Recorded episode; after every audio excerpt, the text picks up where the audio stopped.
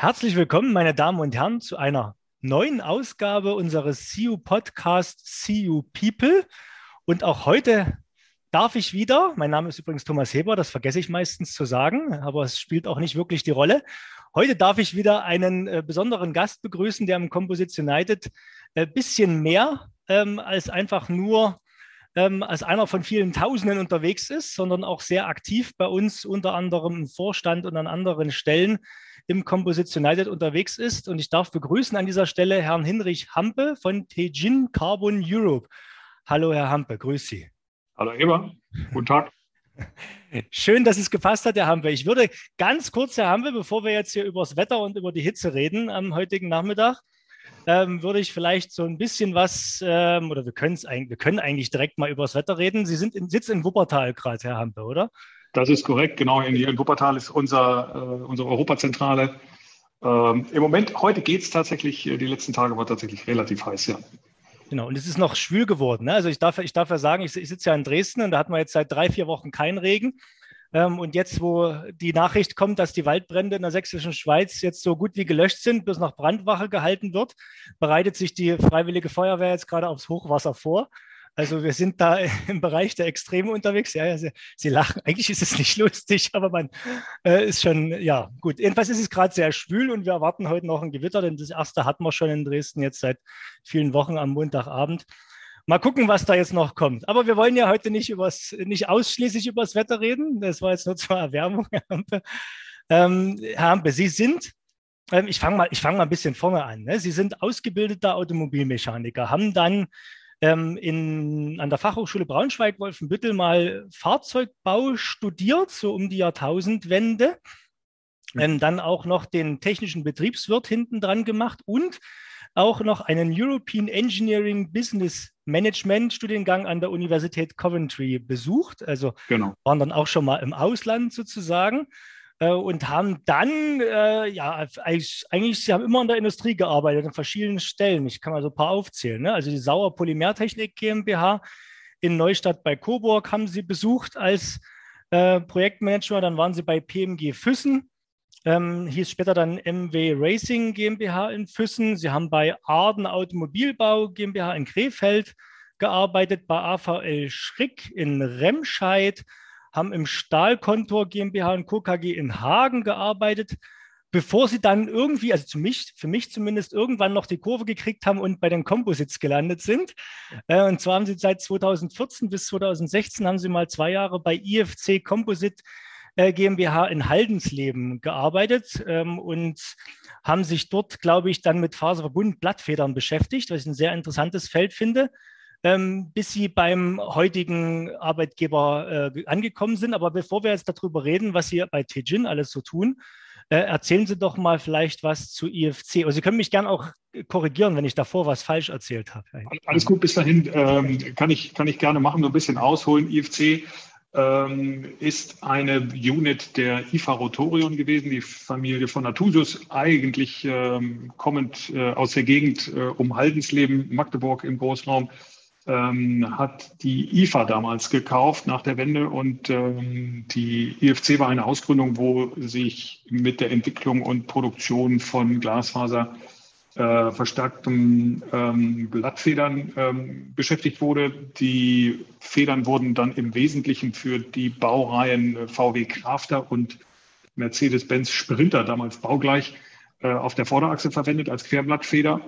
Und ähm, ja, des Weiteren haben wir, haben wir einige Projekte gehabt, äh, wo es gerade im Schwerlastverkehr, Stichwort Transporte in Minen und solche Dinge, ähm, für große Trucks überlegt wurde, hinten große, schwere Stahlfeder-Blattfederpakete zu ersetzen durch, durch einzelne äh, glasfaserverstärkte äh, Glasfaserfedern. Ähm, das ist dann durch mehrere Hände gegangen, leider nicht mehr so aktiv, wie wir, wie wir das damals hatten, als ich noch da vor Ort war. Ähm, aber das war ein spannendes Thema und eigentlich vermutet man in solchen Fahrzeugen nicht diese Art ähm, der Federn. Ähm, und ja, es war, war, sehr erfolgreich, sollte auch weitergeführt worden werden. Soweit ich weiß, ähm, ist im Moment keine Aktivität auf der, an, der, an der Linie.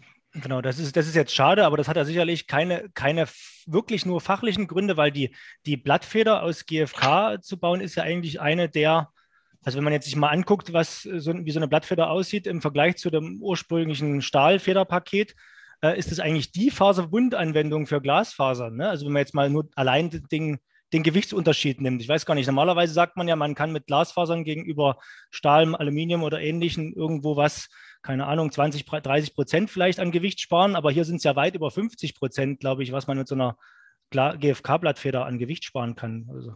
Absolut. Hinzu kommt, und das war damals, soweit ich das richtig in Erinnerung habe, war ähm, der Bauraum tatsächlich ein Problem. Mit einem großen mhm. Blattfederpaket brauchen Sie natürlich deutlich mehr Bauraum als für, für eine Glasfaser einteilige ähm, Feder. Ähm, aber die Anwendung als solches äh, passt perfekt zum, zum Material, zum Composite und ähm, hat tiptop funktioniert. Also das war äh, immer auch mal ein Diskussionspunkt mit, mit äh, Schlagresistenz und Steinschläge und sowas. Das war aber nie eigentlich ein Problem im Fahrzeug. Ähm, soweit ich weiß, waren wir reklamationslos äh, von, von der Kundenseite, ähm, also von der Anwendung her und von, vom Handling, vom Einbau ähm, ganz ausgezeichnet. Wunderbare Anwendung. Okay, also auch fürs, ja gut, reklamationslos ist erstmal gut, ne? Aber man, es gibt ja diese, ne, wenn man eine Waschmaschine kauft in Deutschland, so weiß man genau, wann die kaputt geht. Man muss nur auf seinen Garantiezettel gucken. Ne? man muss halt gucken, was das Folgegeschäft hat. Okay, wenn man nicht weiter ausführt, aber dann haben sie die Glasfasern sozusagen gesehen und haben dann Weihnachten äh, 2016 gesagt, jetzt möchte ich nochmal äh, eine andere, höhere Qualität der Faser, des Faserbundes kennenlernen unter der Faserverstärkung und sind zum Thema Kohlenstofffasern gekommen. Wie hat das funktioniert? Ähm, ja, der Wechsel hat ähm, äh, insofern super funktioniert, als dass man die, diese Vorkenntnis hat. Vielleicht als kleine Ergänzung zu meinem Gerne. Vorkom Vorkomposit ähm, äh, Leben und industriellen Dasein. Ähm, ich habe mich eigentlich immer mit Leichtbau beschäftigt. Das war gerade in den Phasen bei der PMG oder bei, bei der AVL äh, waren es zwar Stahlanwendungen, aber wir haben Stahl- oder Titananwendungen, äh, um die ich mich gekümmert habe, aber wir haben immer äh, im Grunde den Fokus Leichtbau gehabt. Von daher war, war das Thema als roter Faden sozusagen immer schon auch, auch äh, zu finden. Ähm, äh, bei der Tejin, ähm, um da vielleicht auch kurz zu beschreiben, was ich hier tue. Ich bin äh, für den europäischen Markt, für, für, den, für den gesamten Vertrieb und das Marketing zuständig, ähm, global für den Verkauf der Kohlenstofffasern unserer Linien ähm, in die Luftfahrtindustrie, was im Moment natürlich ein massiv spannendes Thema ist. Ja, so zwei, drei andere Abteilungen gehören auch noch zu mir, die Kommunikation, der Customer Service, ähm, die verantworte ich hier auch noch. Ja, das funktioniert äh, hervorragend, ist natürlich nochmal eine, eine Steigerung zur, zur Glasfaser. Ähm, Tejin, ein, ein global agierendes Unternehmen, auch eben in der, in der Kohlenfaser, Kohlenstofffaserbranche, äh, wir sehen uns so als zweitgrößten Hersteller der, auf der Welt hinter der Firma Torrey. Ähm, sehr innovativ, äh, tolles, jetzt wirklich gut verjüngtes Team hier in, in allen Bereichen und äh, macht, macht ganz, ganz viel Spaß im Moment.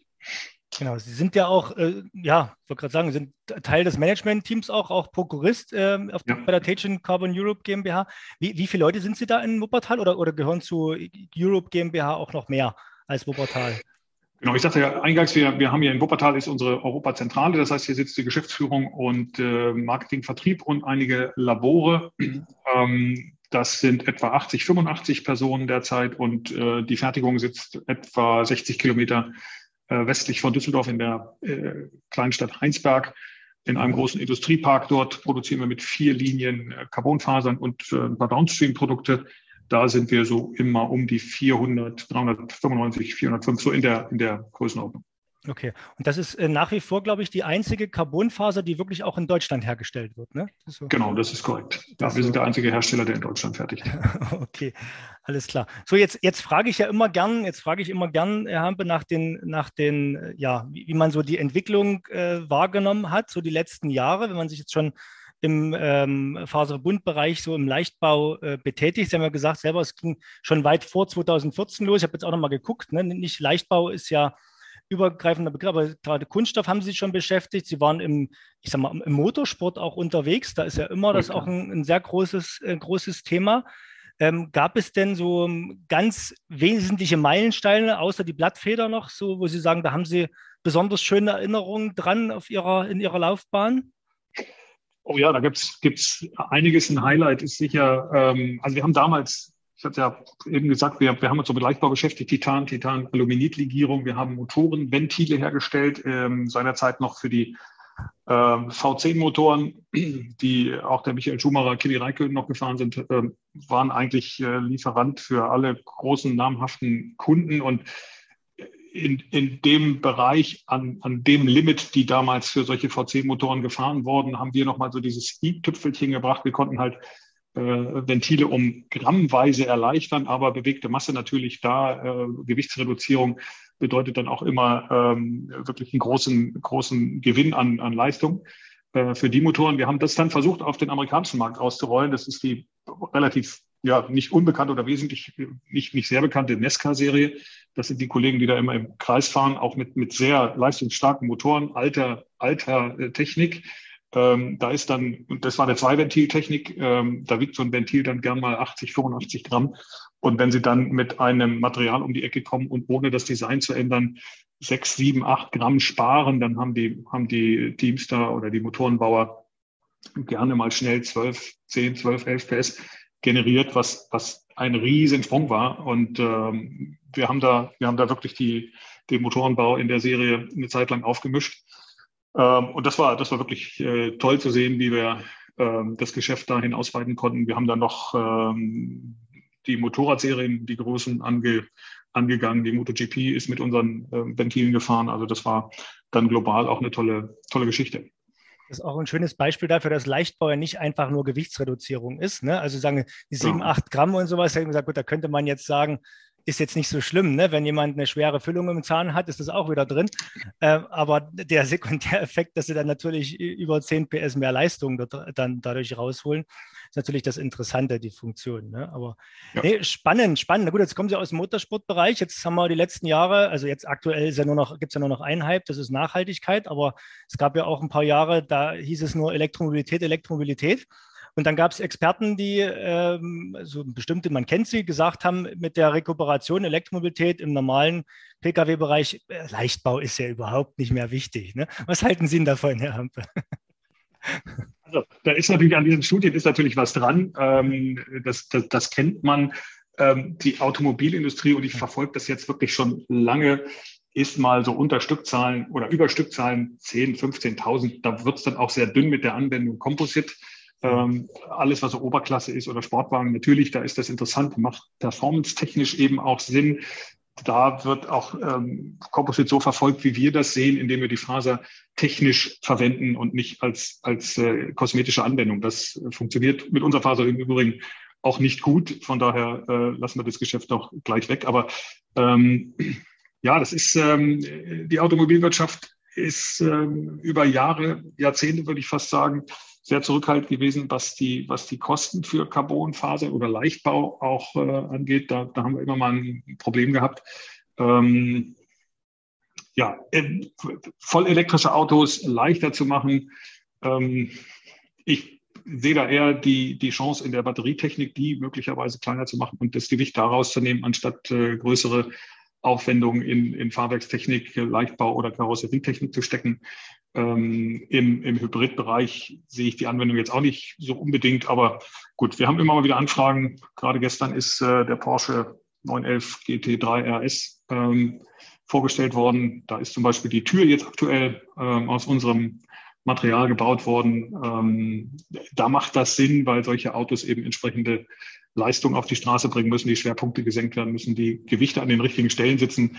Das, das ist sicher richtig. Die Frage ist dann, wie oft kommt dann die volle Leistung eines solchen Autos zum Einsatz, aber das ist eine andere, andere Geschichte. Also wir, wir, sagen ja auch nicht, dass die Carbonfasern in jedes Auto rein sollen. Ne? Und Sie wissen es ja aus aktueller Sicht, dass es ja gar nicht so viele Carbonfasern gibt, dass die in jedes Auto rein können. Äh, und äh, ja, ich meine halt bloß immer, wenn wer sowas sagt, dass man keinen Leichtbau braucht in der, im, im Pkw-Bau, der, der, der, fährt halt in der Regel keine Kurven. Ne? Ich meine, wenn man jetzt langsam losfährt und dann die sich äh, am Ende noch autonom irgendwo einreiht und rekuperiert, dann mag das alles sein. Da muss man bloß gucken, dass man die dreieinhalb Tonnen Grenze nicht knackt für einen Führerschein.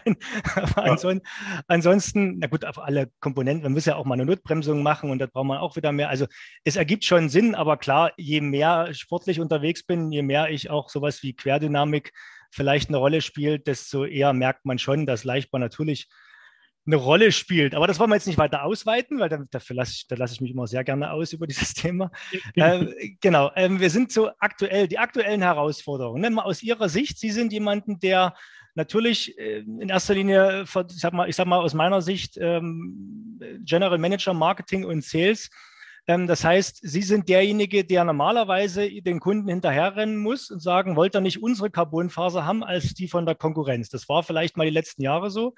Ähm, wo, wo liegen denn die aktuellen Herausforderungen? Zum einen, äh, was so ja dieses, dieses Geschäft angeht. Äh, wie gehen Sie gerade mit Ihren Kunden um? Und das Zweite, in welchen Branchen sind Sie denn verstärkt unterwegs mit Ihren Produkten?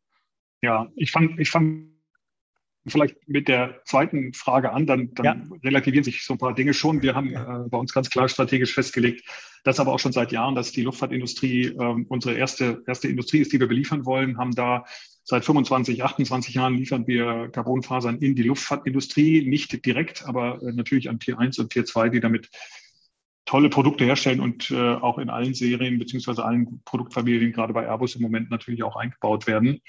Ähm, das ist auch weiterhin Strategie. Wir haben jetzt äh, mit Corona 2019 ähm, den, den Fall gehabt, dass die Luftfahrtindustrie sehr schnell gesagt hat, okay, wir werden so vier, fünf Jahre brauchen, um auf den gleichen Zahlen wie 2019 zu sein. Wir haben jetzt 2022 die Mitte schon überschritten und sind jetzt schon über den Zahlen von 2019. Das heißt, wir haben uns erstmal auf die Situation in 2019 eingestellt, dass die Luftfahrtindustrie eben entsprechende äh, Aussagen getätigt hat. Wir haben unsere Produktion entsprechend reduzieren müssen ähm, haben ähm, eine, eine, kurze Zeit auch eine, eine komplette Linie hier abgefahren, beziehungsweise rollieren mit einer zweiten Linie immer wieder an- und abgeschaltet, dass wir einfach den Output äh, verringern. Üblicherweise produzieren wir 24-7, 365 Tage im Jahr auf allen vier Linien.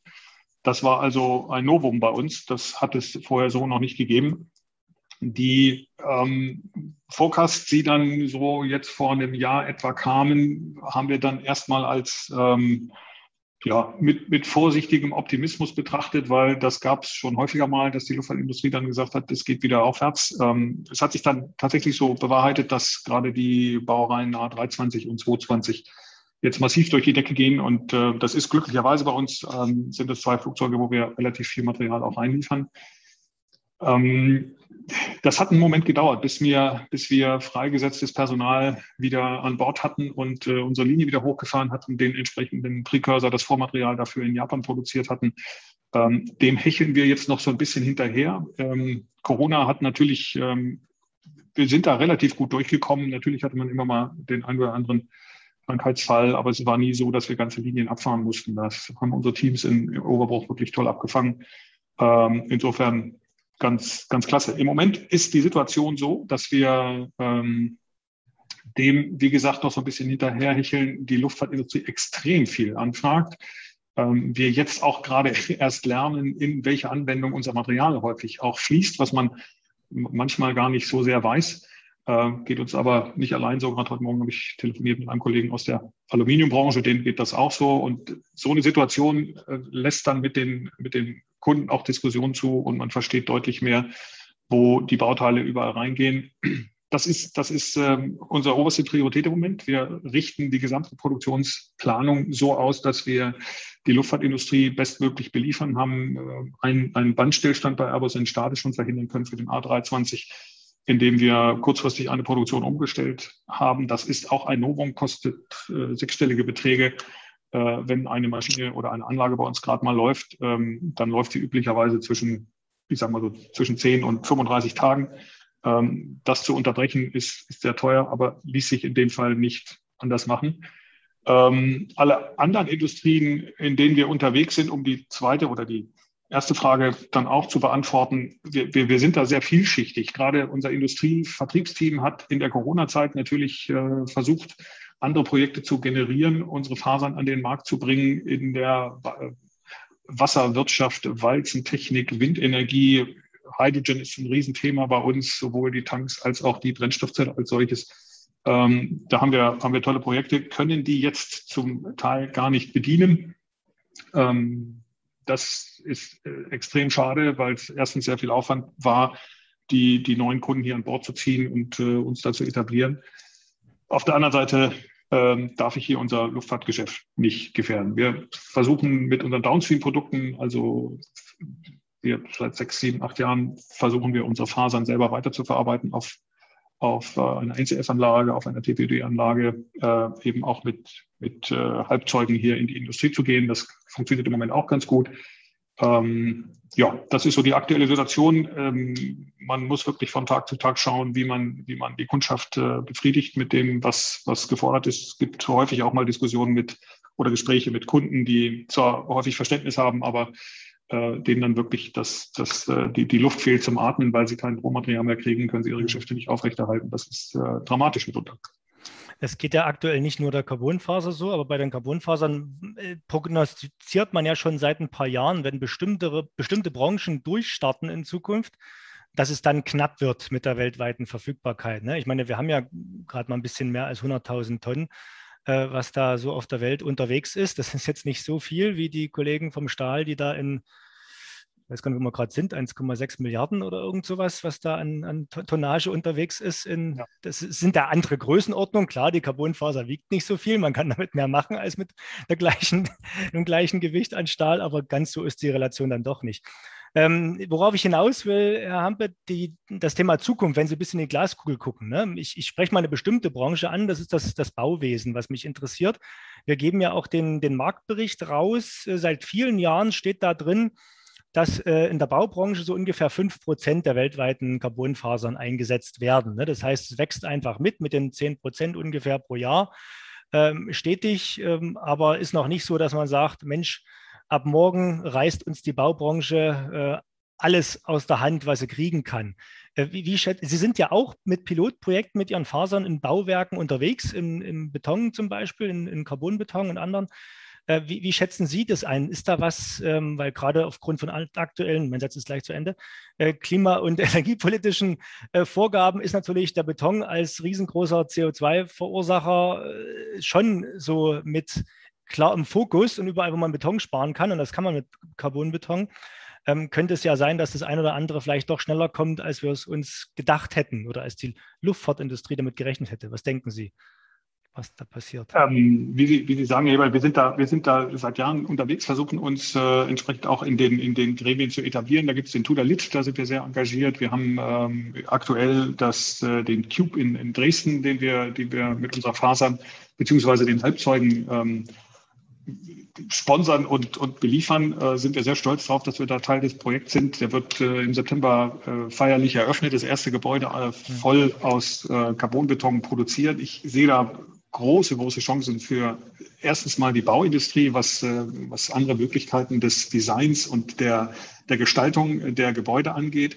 Und natürlich, wie Sie, wie Sie richtig sagen, ähm, mit 30 Prozent Einsparung, CO2-Einsparung gegenüber herkömmlichem Stahlbeton haben wir auch da ähm, einen großen Vorteil. Wir haben einige Projekte ähm, sehr, sehr medienwirksam schon, schon etablieren können. Als allererstes sicher in, in, Dubai einige Themen auf der Dubai Expo. Die Entrance Gates sind aus unserem Material gebaut, sind Riesenwürfel, ähm, die da geflochten wurden. Das Museum of the Future mhm. in Dubai, ein, ein silbernes ovales Ei, was da in der, in der Landschaft liegt, auch äh, sehr spannende Architektur, auch mit unserem Material realisiert. Wir haben in Deutschland Projekte, wenn Sie in Stuttgart von, vom Flughafen Richtung, ähm, oder nee, das ist oben, äh, Degerloch-Messe, glaube ich, da gibt es eine neue Brücke von der Stadtbahn, die an schwarzen Seilen hängt. Auch das ist die erste Brücke, die nicht an Stahl, sondern an Carbonfaserseilen hängt, haben wir mit einem Schweizer äh, befreundeten Unternehmen realisiert. Also da gibt es tolle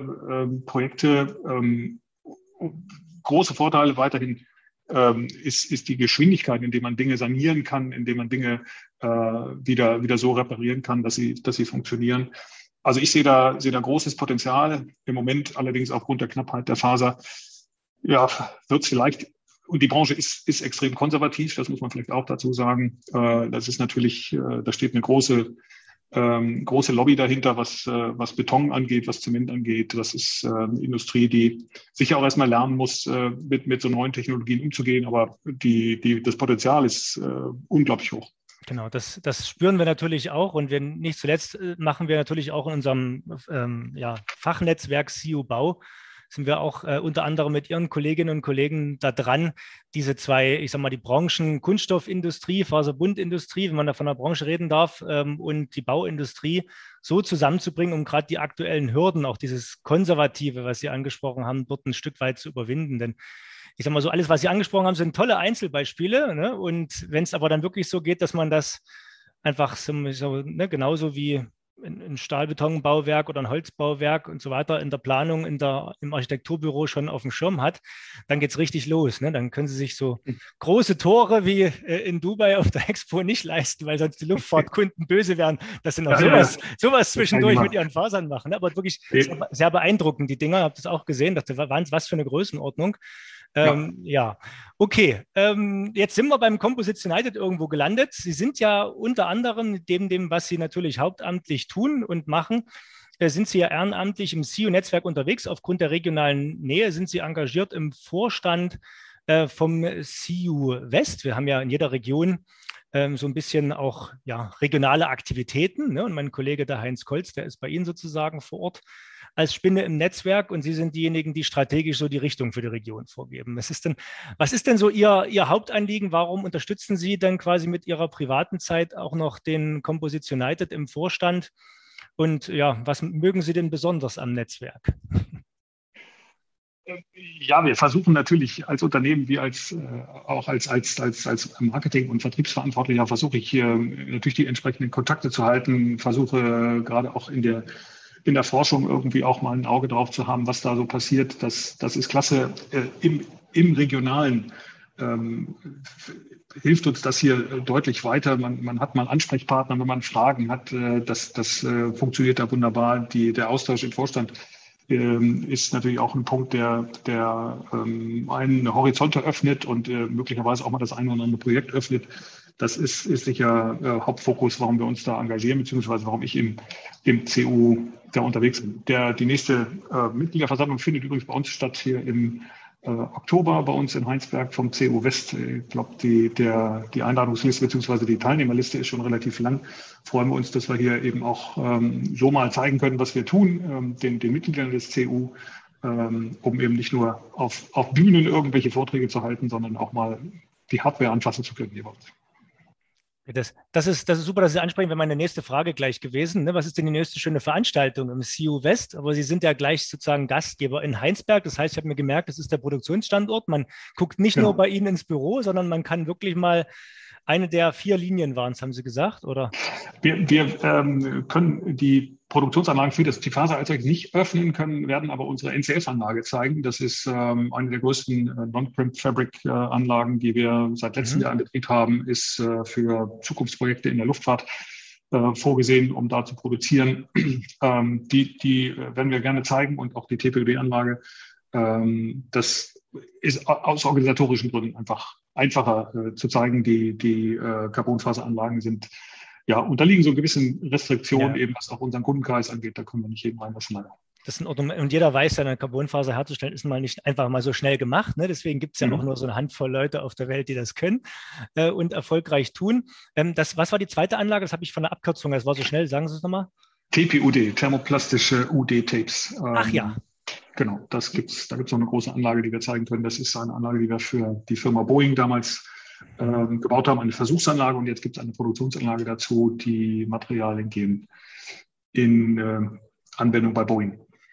Okay, wunderbar. Dann haben wir, da haben wir ja jetzt schon fast eine, eine, eine rapide Schnellvorstellung hinbekommen, so wie wir es halt wollten, Herr Hampe, um mal schnell in der Mittagspause einen Einblick zu geben, was Sie, Sie so tun im CU-Netzwerk und bei äh, Tejin ich erlaube mir am Ende immer noch so die Frage, ne, was, wenn Sie jetzt gerade nicht auf Arbeit sind, wie jetzt entspannt im Büro in Wuppertal oder nicht gerade bei einer Veranstaltung des CEO sind ähm, oder in Heinsberg unterwegs oder beim Kunden unterwegs, äh, was, was machen Sie noch? Ne? Sind Sie zufällig jemand, der, der rudert? Das hatte ich neulich auch der ein Carbon-Fahrrad fährt oder jemand einfach nur der Enten füttern geht in der Freizeit, um, um so ein bisschen seine Kraft zu ziehen für die Arbeit. Äh, haben, Sie, haben Sie Hobbys, Herr Hampe?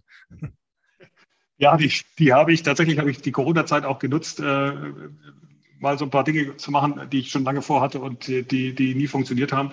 So habe ich zum Beispiel den Angelschein gemacht. Äh, das, das klingt, das klingt äh, vielleicht nicht so spannend. Ich habe es bisher auch nur einmal geschafft, mit meinem Sohn angeln zu gehen.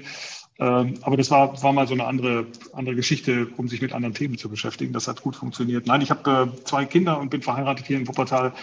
Ähm, wir haben hier natürlich viel Freunde und Netzwerk, das es zu pflegen gilt. Ähm, wenn ich mal so auf meine Hobbys gucke, ich fahre sicher gerne ein bisschen Motorrad. Wir sind im Urlaub, waren wir jetzt in Südtirol und waren mit der Familie wandern. Das hat uns sehr viel Spaß gemacht. Das erdet einen doch massiv. Ähm, jetzt klingelt das hier. Ist nicht ähm, schlimm. Gehen Sie nicht ran. nee, alles gut.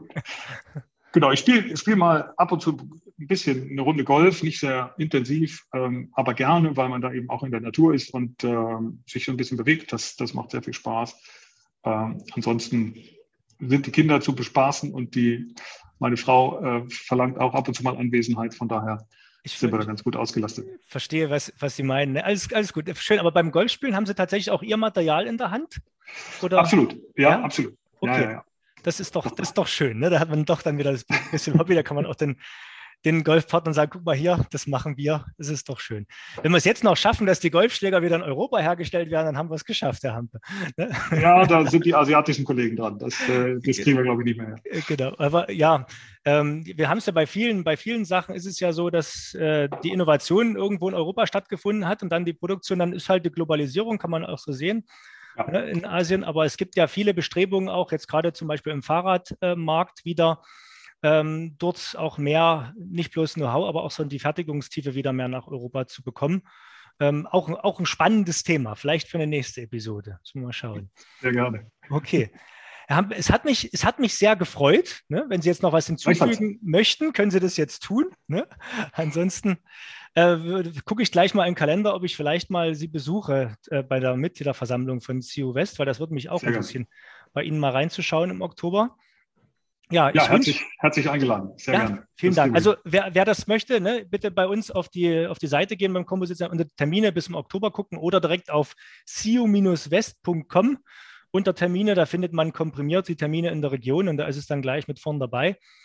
Ansonsten haben wir auch verschiedene andere ähm, spannende Termine, äh, die unter anderem auch in der Region stattfinden. Schauen Sie doch mal rein. Okay, Herr Hampe, es hat mich sehr gefreut. Ihnen, Sie auch, haben Sie schon gesagt. Ich äh, wünsche uns jetzt beiden noch ja, einen schönen restlichen Sommer und Ihnen viel Erfolg, dass Sie Ihre Kunden bei Laune halten, auch die neuen, die vielleicht mit der einen oder anderen Innovation jetzt gerade vom Volumen her noch nicht so wichtig sind wie die Luftfahrt, aber vielleicht irgendwann, wenn wir doch alle wieder dann Bahn fahren, äh, wieder umso wichtiger. Von daher versuchen Sie die bei Laune zu halten. Das tun wir. Vielen Dank. Herzlichen Dank für, für Ihre Zeit, für die Einladung. Hat äh, viel Spaß gemacht. Äh, wenn sonst noch Interesse besteht oder Fragen vom, vom Auditorium, dann kriegen wir die sicher auch an, an der einen oder anderen Stelle beantwortet. Genau, so machen wir das. Also, Dankeschön. Tschüss. Danke. Tschüss, Herr Eber. Ciao.